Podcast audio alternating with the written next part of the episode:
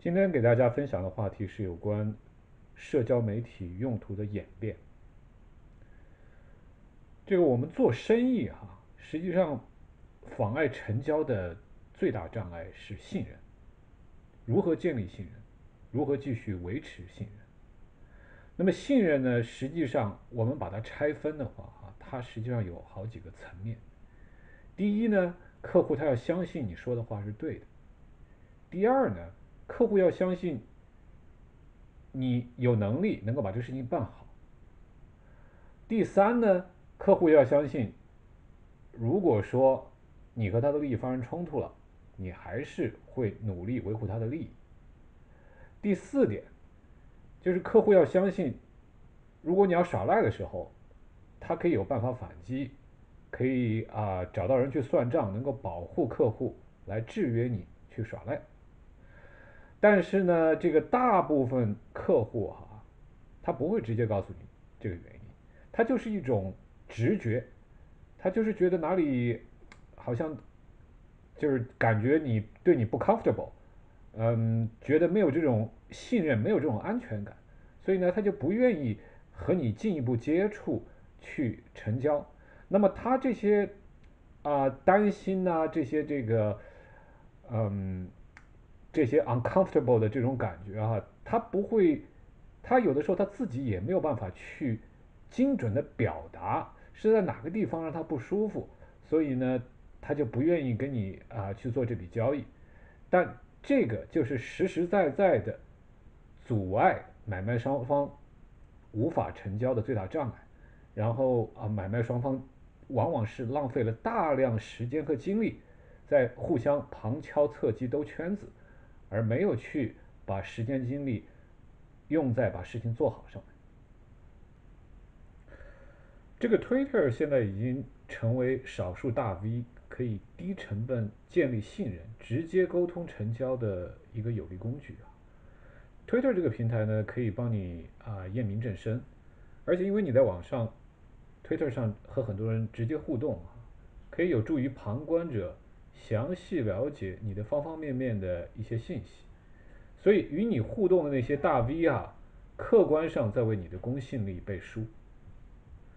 没有 Twitter 的时候呢，有时你要直接向客户推销产品，都不知道该找谁。有了 Twitter 之后，就可以直接公司老总，或者说某某市长、某某州长，因为这都是公开的，这么多人围观，这个州长、市长。或者是老总，他不能假装没看见，故意来拖延，对吧？他他比如说他可能想把这活儿呃交给他的这个呃别的这个亲戚好友，对吧？但是他可能可以假装没看到，如果没有推特的时候。但是你现在这些东西都是公开的，所以他必须要回复。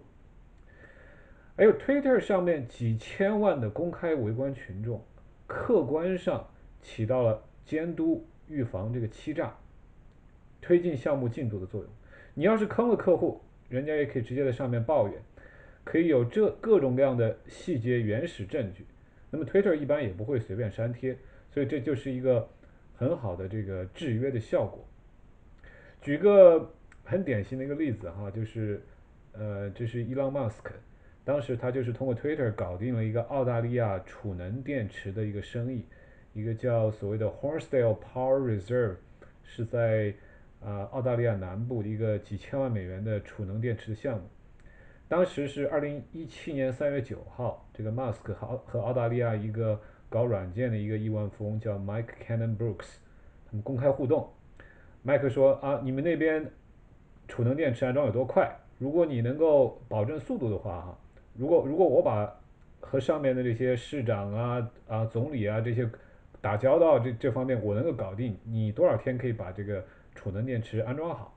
然后马斯克说：“我可以保证从签约到安装一百天内搞定，否则这个项目就是免费，我就不收你一分钱。”那么他们很快就在推特上这么沟通几回之后呢，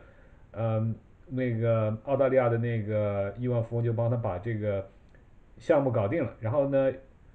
马斯克他们这边呢也在当年的十二月就安装调试完毕，把这个项目。就做好了。如果说没有 Twitter 这样的平台去介绍啊，那么很可能结果就是大家在云里雾里打转转，都不知道该该找谁去去这个说得上话，所以就会被各种官僚主义的扯皮就给耽误。还有一个例子，也是这个马斯克通过 Twitter 去这个啊推销他们公司的产品哈，就是呃，二零一七年十月份，波哥黎各波多黎各，这是在那个美国东部的一个。呃，算是美国的一个呃地区，一个一个地区哈，嗯，它是发生了飓风，然后马斯克直接和这个波多黎各的州长在 Twitter 上互动，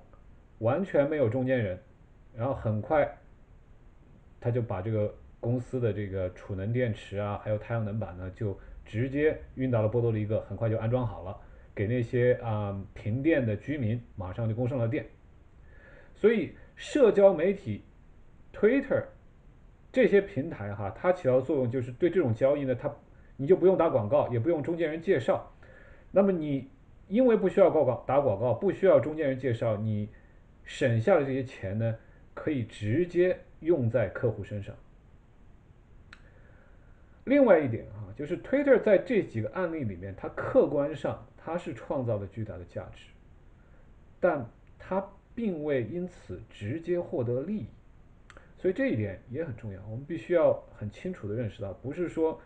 你埋头干活创造价值的人就能够捕捉到价值。我们要常常思考，就是啊，在各种各样的情况下，谁创造了价值？但同更重要的是，谁捕捉到了价值？这样才能够更有效的指导我们的行动。这些孤立的案例啊，实际上还是趋势的早期。以后呢，可能会更多人要通过社交媒体啊，把信任问题可以低成本的解决。那么解决了信任问题呢，之后呢，买卖双方就不用浪费时间，更容易发现对方的存在。啊，如果大家的这个呃，就是需求，呃，你的需求和别人能够提供的这个产品服务能够。能够契合的话，大家这个干柴烈火，马上成交，集中精力把事情办好，而不是像以前那样，就是那种花大量时间去兜圈子，比那种兜圈子的那种营销过程要愉快的多。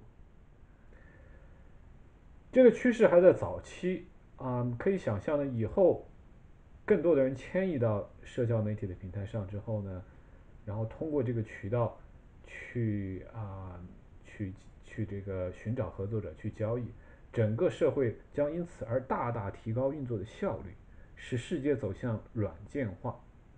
这个以后我在这个软件定义世界这个话题上再慢慢细表。啊，今天今天就讲到这里，欢迎大家继续关注我的频道，还有新我的新浪微博是硅谷王川，欢迎大家关注，再见。